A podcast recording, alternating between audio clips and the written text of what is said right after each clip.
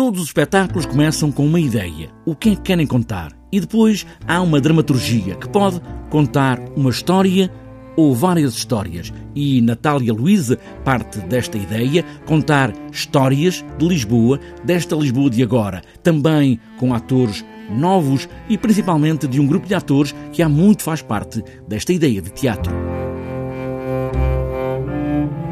Se estes atores, que são 23 em cena, fossem outras pessoas, provavelmente o espetáculo também teria uh, bastantes diferenças. Uh, este, esta ideia de olhar para Lisboa uh, como quem olha para um grande quadro e vê pessoas a passar das personagens que hoje habitam Lisboa. Como se fossem vinhetas, quadros de banda desenhada, ideias aparentemente soltas, mas que fazem parte da mesma história, mesmo que a banda desenhada seja apenas um traço nesta ideia. Não estando o espetáculo centrado na banda desenhada ou não tendo sido exaustiva a pesquisa feita sobre a história da banda desenhada portuguesa, uh, a fisicalidade dos atores e aquilo que eles escrevem na sua passagem pela cena tem sempre qualquer coisa uh, de profundamente uh, lisboeta.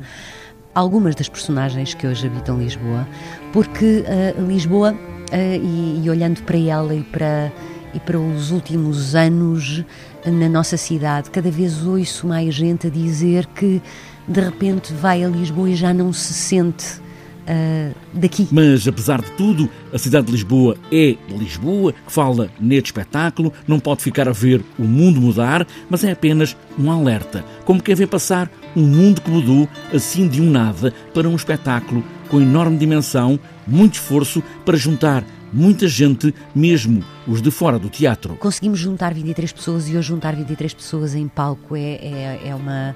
É uma, é uma é, é, muito empreendedorismo misturado.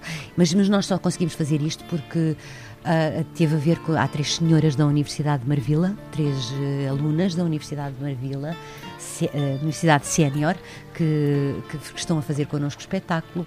A ACT e alunos do Chapitão, que também trouxeram aqui, ex-alunos do Chapitão, que trouxeram uma mais-valia, e depois os atores com quem o Meridional conhece e reconhece uh, no seu trabalho. Várias linguagens para uma única linguagem, juntar várias histórias de uma cidade à procura da sua própria identidade, de uma nova cara que não seja apenas um cartaz de turismo.